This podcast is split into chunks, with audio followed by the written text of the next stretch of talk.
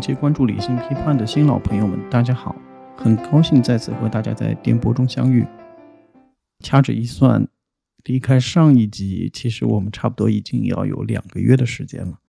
真的非常抱歉，因为我的地理位置是在上海，所以呢，真的是非常非常不容易的四月和五月，我们一起熬过了。但是来到六月之后呢，一旦有了一些自由的行动。一直都和非常想更新给大家听，但是呢，人也不是机器啊。两个月里面时间积累的很多小毛小病啊，也要忙着去看一下。反正总而言之，向大家报告，我又再次回来了。今天我们这个话题呢，想聊聊什么问题呢？其实时间真的是刷一下就到了七月份啊。其实我个人呢是非常非常喜欢七月份的，我是生于七月份，但是呢。七月份呢，这实际上呢也是有一些感伤的。为什么说七月份比较感伤呢？是因为七七卢沟桥事变，而呢我自己的生日呢，恰恰又是落在这个七七卢沟桥事变这个纪念日的这个期间。所以呢，像我这个家庭吧，就是老一辈，就是爷爷在长一辈的这些人呢，他们都经历过抗战。据爷爷跟我说呢，就是爷爷的两位舅舅呢。其实都是在三七年和四一年的抗战当中就战死了，而且呢，那个时候他们也还没有家庭，所以呢，战争呢的确是一个非常非常残酷的方式，不仅是对于一个国家的大的命运来说是一个非常严酷的考验，从小的地方来说，对于我们像这种小小的家庭或者一个小小的家族的命运来说，也是会发生彻底性的改变，反正就是。从家里的长辈们说起这个事儿的时候，都会觉得就是老家的田地啊、房屋啊，都在那个时候就毁于一旦了。这个家族呢，也是一个比较大的家族，但是经历了抗战之后，就基本上就是处于四分五裂的逃难的状态了。那是爷爷年纪还比较小，所以呢，他是先是逃到了上海的租界，然后呢，又随着当时的教育部一直迁往重庆。所以呢，这个家族呢，哪怕是在一九四五年抗战胜利之后呢。也没有了再有重聚的这样的机会，再往后呢，这个家族当中的很多人呢，都又不得不漂流到海外去了。所以说呢，从我们的一个小小的家族的角度上来看，是一个非常非常大的遗憾，而且对于整个家族的运行呢，这种创伤是基本上是无法弥补的。但是我今天讲的这期节目呢，肯定不是关于仇恨的，而是呢，希望能够一起尝试。努力的走到一个更高的层面上面去反思战争，所以呢，我今天讲的内容呢，并不仅仅只是战争的本身，同时呢，我也希望大家能够关注到这个纬度。什么纬度呢？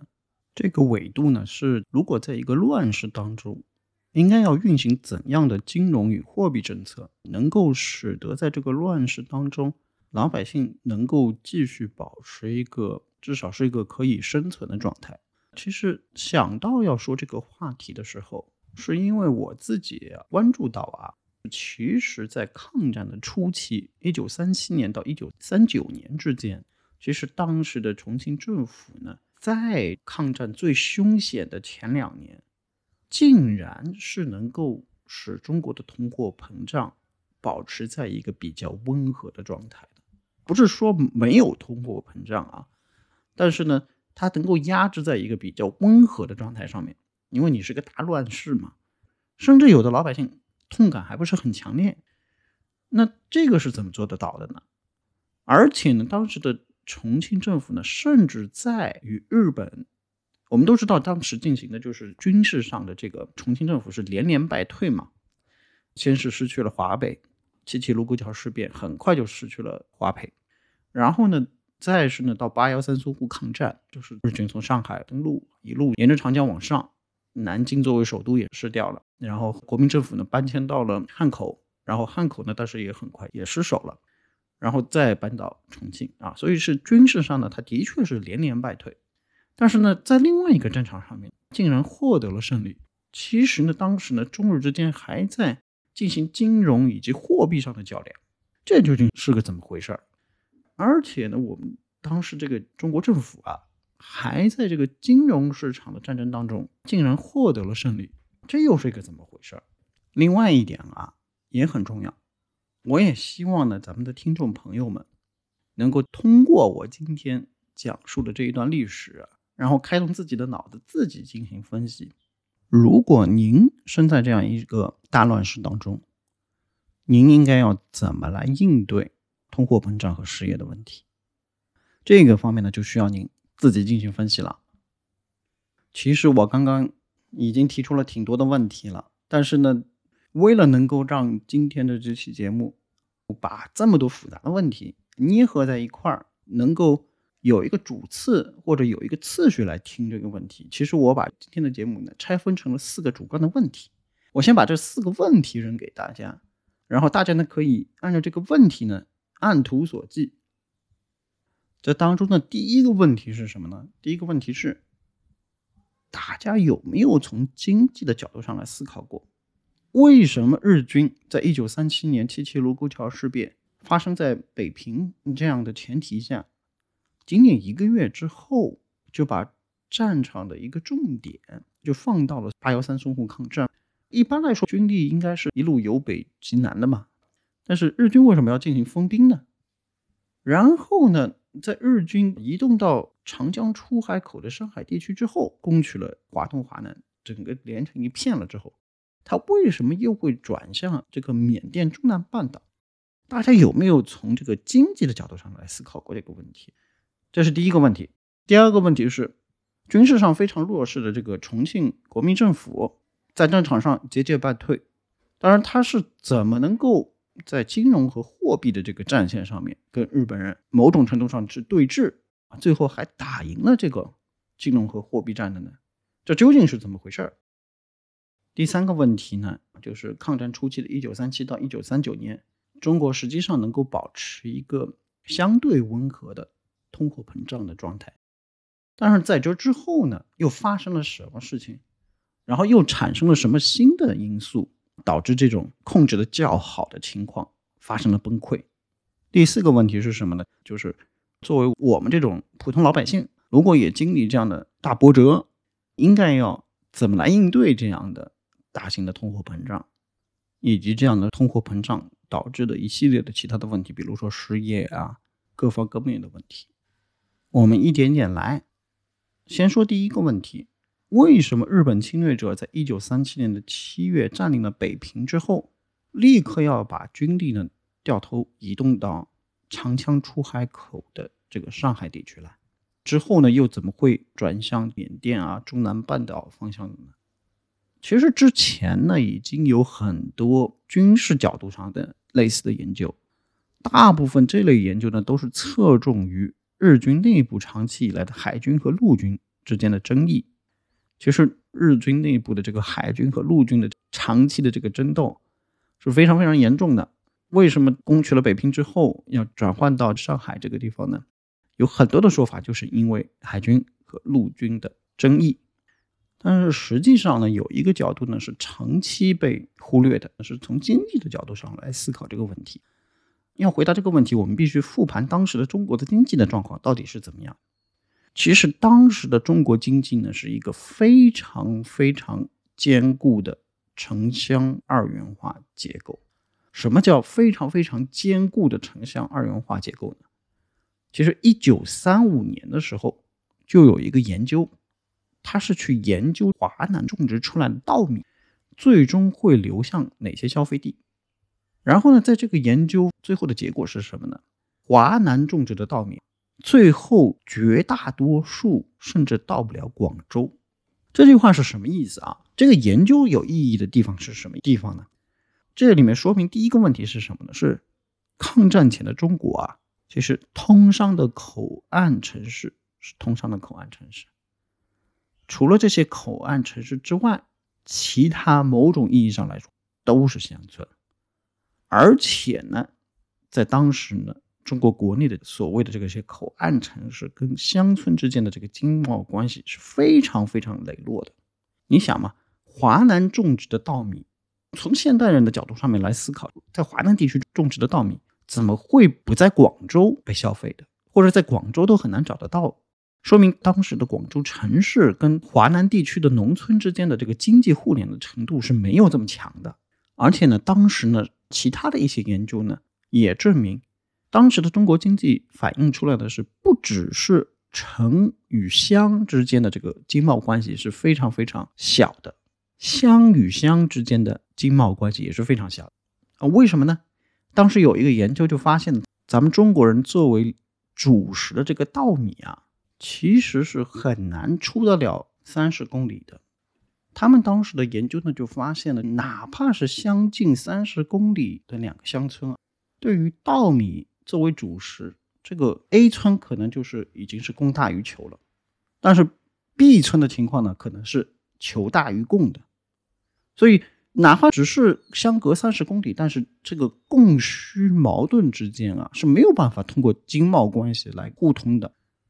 所以呢，其实不只是。城市与乡村之间的这个二元化，其实呢是乡村跟乡村之间只差了三十公里，就已经是类似于就是相互隔绝的这种状态了。这个里面蕴含的第二点意思是什么呢？第二点意思其实是当时的中国的城市的消费与中国农村的生产之间的关系也是不大的。当时的中国的主要的口岸的城市的粮食消费啊，要么就是来自于。很靠近城市的这个周边农村的提供，但是呢，一大半以上是来自于进口。对于咱们现代中国人来说，是几乎是不敢想象的，就是城市居民的粮食主要是依靠进口的啊，而城市居民消费的衣服呢，则几乎百分之一百都是来自进口的。原因是为什么呢？其实还是跟第一点一样，就是因为交通不畅，所以呢。如果你一袋稻米从内陆的乡村运送到了口岸的城市，所要花费的成本远比海运进口的粮食的价格要高得多。我们现在中国人已经很难想象到这个运输成本能够这么高昂的情况了。但是实际上呢，这就是当时的中国的一个境况。我会将这种境况，就像我刚刚提过的一样，描述成为。非常非常坚固的城乡二元化。我们刚刚在第二点里面提到的是说城市的消费的问题。那我们第三点再来看看，就是当时的农村的生产的问题。从农村的生产的角度上来说呢，因为当时农业技术的极度落后，所以呢导致了大部分农村生产的粮食基本上也在本地或者附近的农村就被消化掉了。所以呢。从大的面儿上来说呢，其实从农村生产的粮食呢，也没有多少剩余可以提供给城市来进行消费。所以，假使您真拥有那个穿越时空的黑科技啊，您要是能够穿越回当时那个时代的话，想必您能穿越回去，那您也是非常有钱了啊！您作为一个有钱人，您会发现。您在当时的那个时代，在上海啊或者广州这样的城市里面，您能看到的是好莱坞同步过来的电影，穿的是比如说是菲律宾产的美式的皮鞋。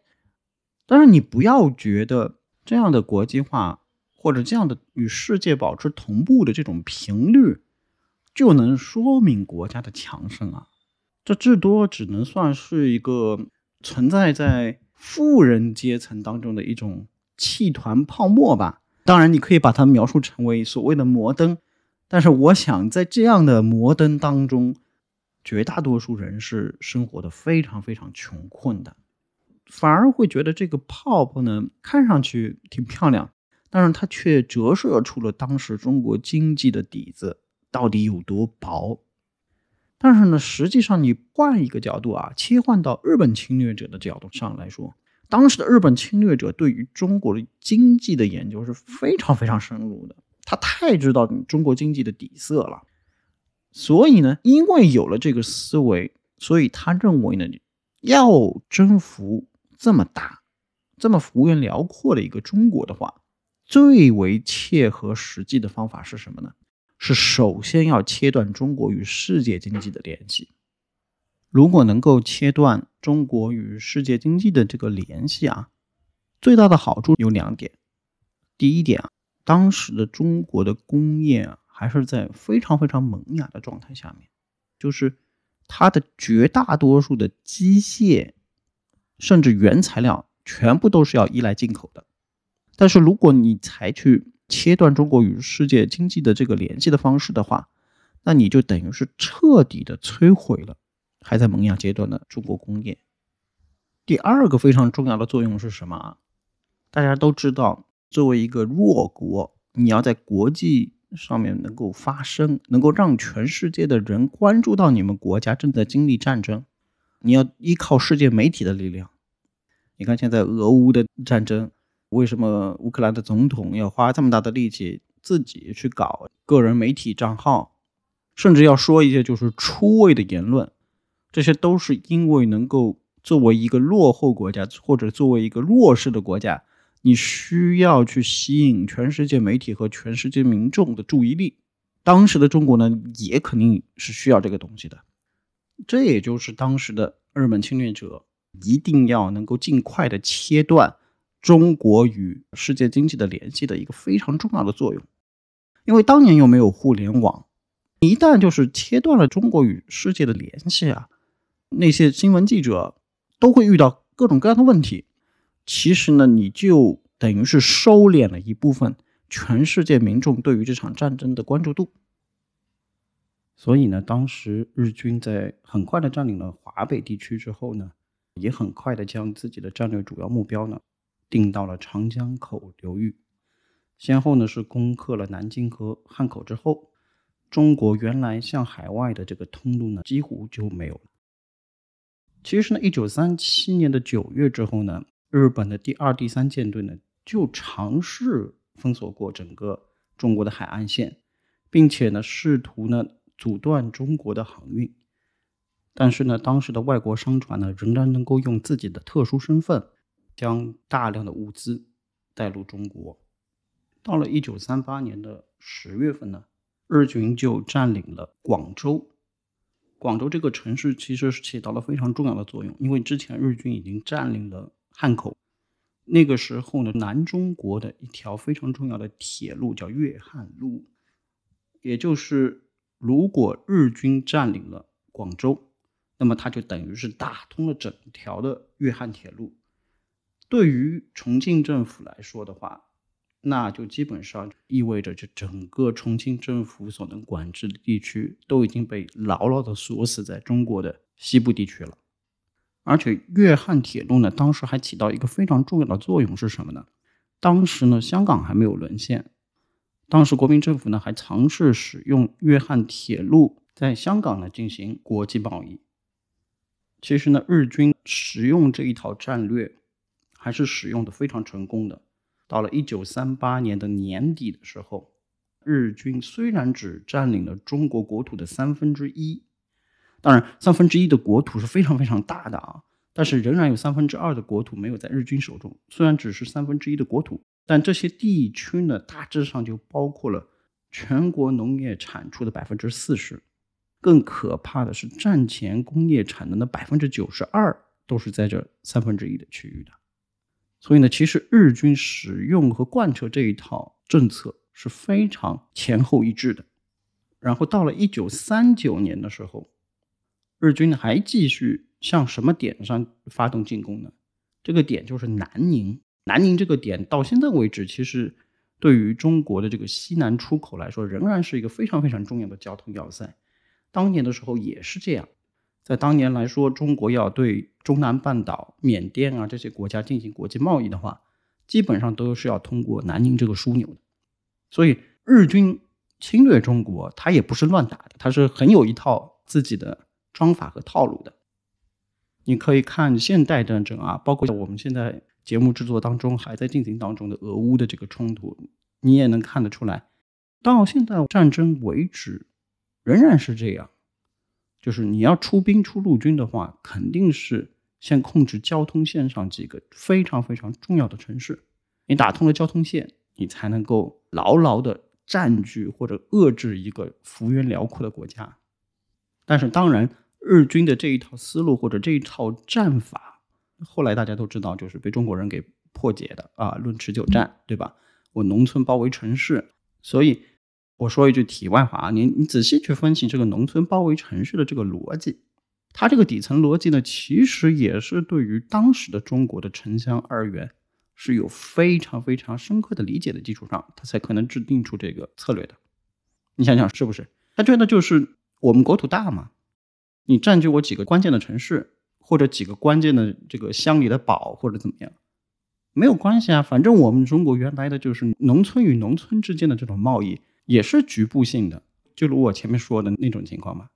三十里地之内，这个可能粮食市场有的人是供大于求，有的人是求大于供，大部分情况下呢都是自给自足的。所以呢，你只占据交通线的这种战法，一旦到了广袤的三分之二国土的农村地区的话，就很容易被农村包围城市的方法给打败了。我们话不多说，继续回到我们的这个主题。主题里面的第二个问题，我提出的就是。抗战时期，中日两个对手在金融和货币领域的较量，把它简单化的说，就是货币战吧。这到底是怎么回事呢？大家首先要了解的一点就是，无论怎样，一个国家要占领另外一个国家，第一步肯定是军事。但是你一旦军事占领了下来之后，后面接着的部署都是跟经济有关的了。这些和经济有关的所有的话题当中。非常非常重要的一点，就是你要在占领区建立一套完整的金融体系，就是当地要有一个银行吧，你要有货币吧。你如果没有银行、没有货币的话，那你用什么东西来让呃老百姓进行买与卖呢？对吧？怎么给公务员跟公职人员发工资呢？所以，对于占领区来说，非常非常重要的一步，就是要构建他自己的呃。金融体系，同时呢，也是安抚人心的一种方式吧。当时日军在各个占领区都建立了所谓的伪政权嘛，这些伪政权呢，当时呢要建立起这样的如我所说的这种金融体系呢，就遇到了三个非常重要的困难。第一个困难是，一九三七年到一九三八年，很多人都没有想到。国民政府和蒋介石本人拿出了一种鱼死网破的反抗勇气。从一九三七年到一九三八年，我们说句良心话啊，老蒋这个人呢，过去呢是特别擅长拉一派军阀打另外一派军阀，但是在这个过程当中呢，不伤自己的兵。但是三七年到三八年这个可不一样，老蒋是等于是把自己的底子全都撂出来。和日军真是死命的打，这也是呢日伪都没有想到的一件事情。而且老蒋迸发出来的这种能量吧，一下子给全中国的人民都打了一针。说实话呢，就是说所谓的中国的爱国主义精神，或者中国国民的国民性，都是在这一场战争当中一下子就被打起来了。甚至呢，这种民族的认同啊，或者这种国家的认同，它是深入到非常非常基层的，甚至包括中国的农村去了。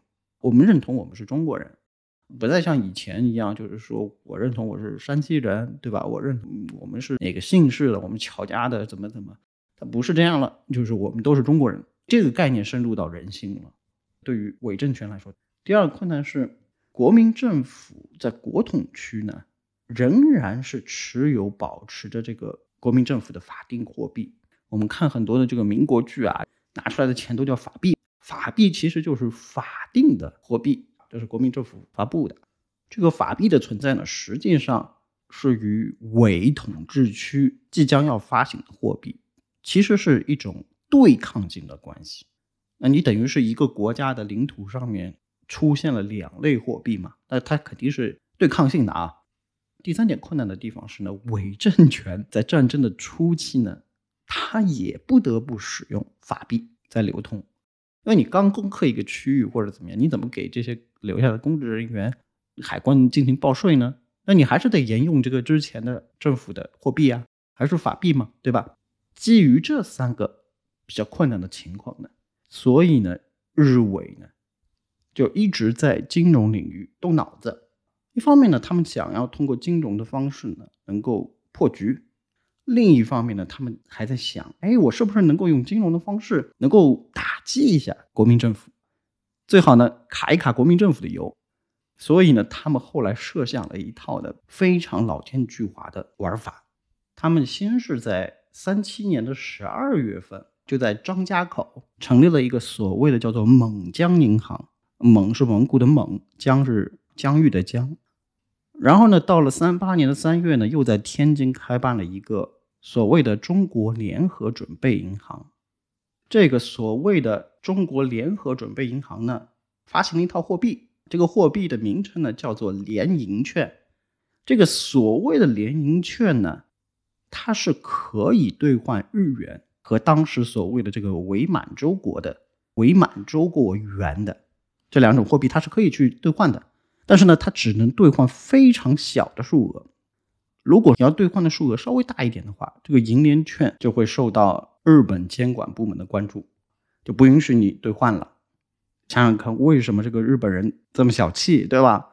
你这个塑造出来的一种在自己的所谓的统治区里面运行的货币，但是它却不能兑换日元，甚至不能兑换太多的所谓的满洲国元呢？道理很简单嘛。他怕这个新的货币倒过来冲击他的日元，对他的日元产生巨大的影响。所以呢，在他建立了这个所谓的中国联合准备银行和这个出现了所谓的银联券之后，他的目的就开始逐步的暴露出来了。什么目的呢？第一个目的很简单嘛，他肯定是要在占领区推行一种所谓的排他性的货币，而且呢。第二个点呢，是利用它的这个货币的排他性，能够把国民政府的这个法定货币驱逐出这个华北的统治区。然后呢，第三点是什么呢？驱逐出华北区的同时呢，还能尽量把这个法币呢，能够尽量的堆积到国统区去、国战区去。那国战区的货币不就是增多了吗？国战区的货币一旦增多了之后，岂不是对它的经济也产生了波动了吗？你想想，他这真是个一石三鸟的老奸巨猾的这个策略啊！所以呢，日伪他就要求呢，在一年之内，所有的法币现钞必须退出华北整个市场。到了一九三九年初的时候呢，的确法币呢几乎被清除出了整个华北敌占区的市场。但是至于就是要把这些货币能够推到国统区来影响国统区的货币政策，这个日本人就想多了。为什么呢？因为其实按照当时的财政专家的计算啊，就是在一九三八年的时候，如果你把所有华北流通的法币一股脑全部给堆到了后方的话，后方的货币总流通量最多也就是增加百分之十左右。但是实际上呢，因为三七年、三八年的这个战争嘛，就导致了其实当时的重庆政府的信贷已经早就扩张了，然后。后方的货币供应呢，很早就超过了所谓这个百分之十了。其实，在一九三八年的时候，货币总增长量已经达到了百分之四十一，三九年又增长到了百分之八十六。这对于这个新增的这个所谓的百分之十，那根本就是小意思了。但是日伪兴起的这个货币战啊，它还真有影响到国民政府的货币政策的因素。是什么因素呢？它影响了汇率。其实呢，国民政府呢，在战争开打的前六个月里面，国民政府仍然在延续战前的货币政策。什么货币政策呢？以固定的汇率无限量的出售外汇。为什么重庆政府没有想要改变这个政策呢？一方面呢，是当时的国民政府认为自己对于外汇的管制能力非常有限，就不要去操这个心了。还是按照原来的既定的方针来，说不定呢，你还能够留下比较好的名声，能够至少让在中国的外商嘛会感觉得到自己的营商环境没有被充分的干预。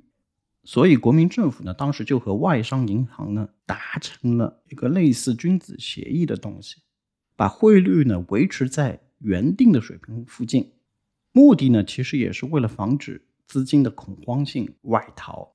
国民政府呢，当时也比较乐观，觉得老百姓的爱国热情都已经被点燃起来了，所以民间应该能够进行自我的克制，不会去买很多的外汇，也不会将自己大量资产转出国外啊。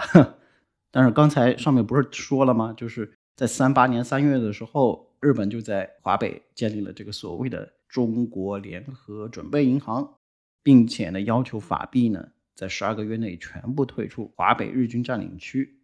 这实际上导致了当时作为全国最主要的金融城市的上海出现了法币的泛滥。为什么呢？因为你想，法币一旦不在华北地区有效了，那这些法币不就是用脚投票的方式，全都跑到那个时候还有金融市场的上海去了吗？而且呢，国民政府的财政部长呢，很快就发现，原来想依靠这种所谓的燃烧起来的爱国热情，能够阻挡一部分的资金外流，但实际上这完全是天方夜谭。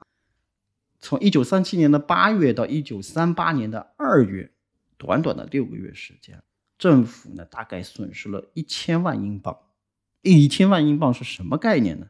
其实已经是当时国民政府的整个外汇储备的五分之一已经流失了。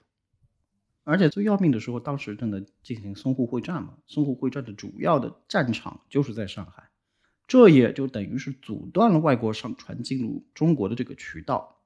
所以，这个如果是外汇流出，带来的是急缺的外国商品的话，啊，那这个外汇花出去也还算挺值的。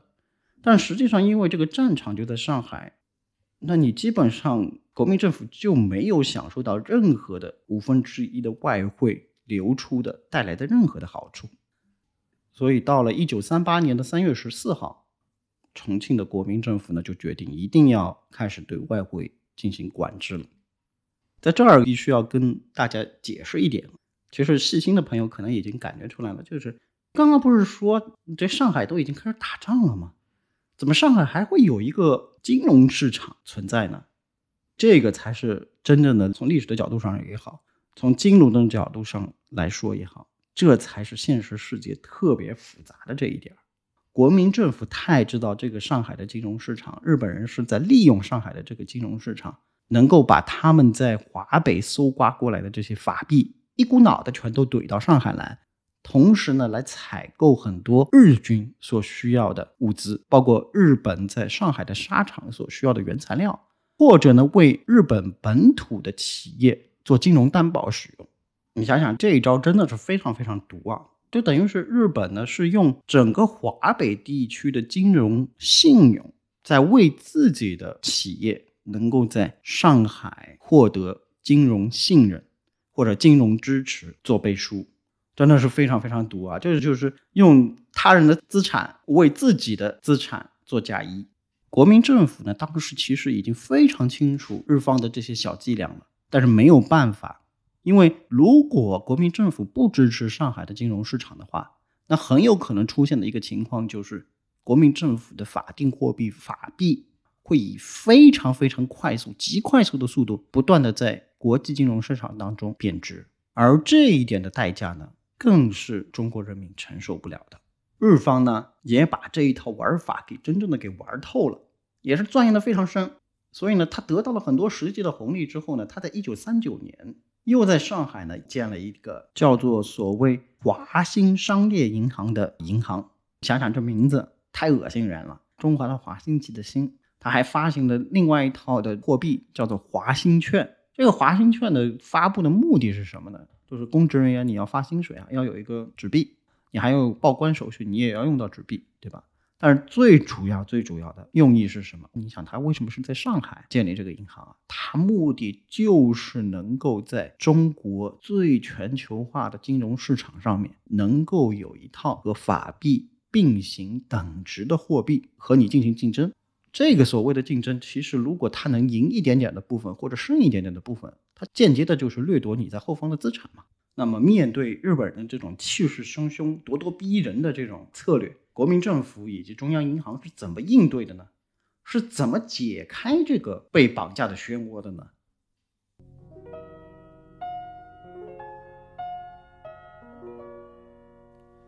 理性批判是一档以书为地图。以思想为钥匙，走入时事大门背后世界的阐述型节目。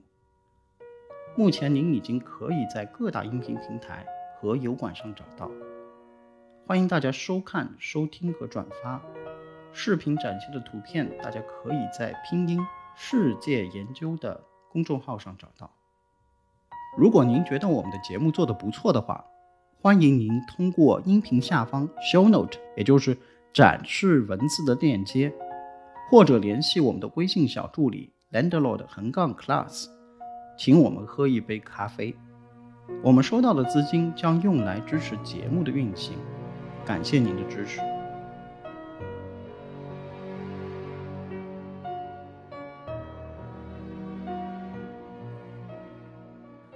当时的中国中央银行就想了一个办法，他就和英国的几家银行啊，共同建立了一个叫做中英平准基金的这样的金融机构。这个机构呢是在上海和香港的金融市场上同时进行运作，来保证法币对于外汇的这个汇率能够维持在一个可控的空间当中。这个基金呢，它发挥了很重要的作用，能够使法币对于外币的这个汇率啊，维持在一个比较不能说是非常非常稳定嘛，但是在一个合理的这样一个空间当中。但是呢，很快呢，这个中英平准基金呢，也遇到了非常非常大的挑战。一方面是中国军队在战场上接连失败，这个呢，实际上就动摇了民众对于法币的信心。就在这个时候呢，日本侵略者。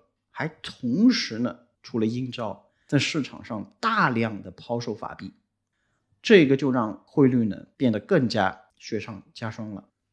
所以呢，这个平准基金呢，在一九三九年的七月份不得不两次暂停运行。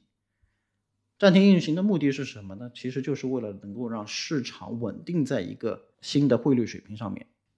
但是呢，就在这个时候呢，两个客观条件的出现。拯救了中英平准基金的命运，实际上呢，也是拯救了法币的命运。其中一个客观条件呢，就是当时西欧的战火呢已经愈演愈烈，这也间接的导致呢，这国际金融市场上的法币对英镑反而升值了。另外一个客观条件呢，是香港啊、马来亚啊和比如说荷兰属的东印度群岛地区呢，这些亚太地区呢，当时呢也开始进行了外汇管制。那你想资本这个东西嘛，哪里有外汇管制，它就从哪里溜嘛，对吧？所以这些地区的外汇呢，也一下子涌入到了上海的这个金融市场当中去。这个两个客观条件一附加，就让这个中英平准基金就稳定下来了。而且在当年的一九三九年呢，平准基金呢还获益了。这不得不说啊，一是呢要感谢这个当时的中央银行。能够制定这个所谓的中金平准基金的这个策略，二呢就是谢天谢地谢人，这是所谓天佑中华，天不亡我中华。通过这样争斗的过程啊，这实际上就让法币巩固了自己在中国这片领土上的重要地位，因为等于它的核心价值被巩固了嘛。首先，世界的这些银行都认可法币作为交换依据嘛，而且呢。不断的演绎，不断的演绎之后呢，就等于日伪银行发行的这些钞票呢，就逐渐失去了这种与世界货币进行交换的这种可能性，然后逐渐的这些货币就不能在天津和上海的外商银行被兑换了。也就是说，虽然国民政府和中央银行付出了非常惨重的代价，但是呢，他们的确是在一九三八年到一九三九年之间的这场货币战争当中。避免了法币的汇率出现失控性的贬值，应该说是以惨痛的代价获得了这场货币战的胜利，这是极为不容易的。因为我刚刚已经反复的说了，三七年到三九年，实际上这个整个军事上是不断的失败，但是呢，在金融市场上呢，通过这种方式呢，实际上就是维护了国家货币法币的世界尊严。其实不只是尊严了，其实是保护了法币的合法性地位。一旦你能确立这个法币是作为中国的唯一的合法性的货币之后呢，其实也向世界证明了我们还在抵抗，我们还在战争，而且整个世界呢，在绝大多数的情况下，只能与我产生国际贸易和交易。应该来说呢，长久以来这是一个被忽略的胜利吧。虽然这个胜利是非常非常惨痛的。我们保持我们的主题的连贯性。我们来看第三个问题。第三个问题，我刚刚提出的是，既然三七年到三九年这个时间里面，国民政府当然付出了很大的惨痛的代价啊，但是实际上呢，无论是在物价上还是在汇率上呢，都能保持一个比较温和的水平吧。因为你毕竟是国运之战啊，就是说你也不能说是非常稳定，这肯定是不稳定的，但是比较温和的一种不稳定吧。那么在这之后呢，又是什么因素发生了变动，导致了实际上一九四五年战争的最后一年，从金融的角度上来看，中国的情况远比三七年的刚开始打这个仗的时候更加困难，甚至困难到几乎就是要金融崩溃的状态。是什么原因导致的呢？还有第四个问题，第四个问题其实也非常有意义。作为普通百姓，像在战争啊或者其他的非常危急的这种混乱的状态下，怎么能够尽量的应对这种混乱状态导致的这个通货膨胀或者失业带来的压力？这是一个非常贴近民生的问题，这也是非常重要的。只要统治集团将自己的法定货币作为提高支出水平的补充的话，那么通胀就一定不会避免。而且呢，你从世界历史来看也好，从古代史来看，从近现代史来看，怎么看都是一样，就是货币无非都是从稳定，然后呢通货紧缩，然后再到通货膨胀，一直这么循环往复。一般呢，一个王朝衰落之前啊，它往往会出现这个长期的财政性的。通货膨胀的趋势，最后呢，又因为新的支付手段的泛滥，导致了这个货币体系彻底崩溃，而最终消亡。王朝的兴衰很难逃过这个货币的定律。我们可以学习一下，掌握一下这个规律。这么一来看呢，可能第三个和第四个问题的确可能是需要拆开，在新的一集里面给大家讲一讲，好不好？还有就是咱们这一集的这个参考资料啊，我也是调用了好几本当时的名家的著作。当然呢，这个阐述一下呢，可能也需要十五分钟、二十分钟的时间。那我也就一并的在下一期里面一起说了吧。诸位听众呢，可能就是等到下周或者下下周就能听得到下期的节目。在结束之前呢，我还是多说两句吧。第一句是，我还是挺欣慰的，特别感谢我们理性批判的听众。因为我两个月之后重新登录账号，然后来看，我还以为这个播客都差不多要成为一片荒芜了，真的让我挺感动的。在过去的两个月当中，听的人越来越多的增加了，而且关注我们的人也在增加，真的很令我感触，也是一个非常大的动力，促使我一定要继续把这个播客给做下去，做好。包括我们的后期老师，包括其他的我自己的一些老师朋友。都在催促着我，哎，第五集在哪儿？第五集在哪儿啊？其实，在节目的最后呢，也不怕跟大家说个小花絮吧。啊，这其实已经是第三个第五集了。我会坚持，我会继续努力。就像我们的后期老师前一阵子还跟我说呢，就是，哎呀，老师你要坚持啊，你今年能不能完成二十集的目标？我当时正在忙。顺口我就答应了二十几，我自己后来回想一下，哇塞，这个二十几这个目标，好吧，我尽量。然后第二句话，其实呢，我相信有很多老听众呢在等古巴危机的那个下集。其实呢，在疫情当中呢，我也已经录过了一版，但是呢，当时因为这个录音的设备啊还没有到。反正总而言之，那个古巴危机大家不要着急啊，我会重新给大家再录一遍。我自己挖的坑，我一定会把它给填上。截止到这一期为止呢，其实我已经挖了三四个坑了。第一集、第二集呢，它实际上是世界史，然后呢，到第三集的时候呢，是讲世界经历过的危机这方面的，这也是个坑。我也以后慢慢的会填，会越多的讲这个方面。然后第四集呢，其实是我个人特别喜欢的这一集呢，我是借着五四青年后来去了哪里。开始挖民国史的坑，其实咱们这个第五集呢，你也可以算作这个民国史这个坑里的素材吧。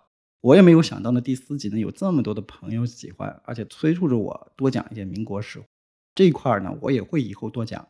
然后呢，我的未来呢，可能也会有更多的 topic，可能是关于我去读一些经典，给大家讲一些就是非常非常经典的东西，特别是今年适合讲经典。我们千里之行，始于足下。我们一步一步的来实现这些目标，最后的最后，非常非常感谢我们的听众，谢谢你们，我有了足够的动力继续把这个节目做好做久。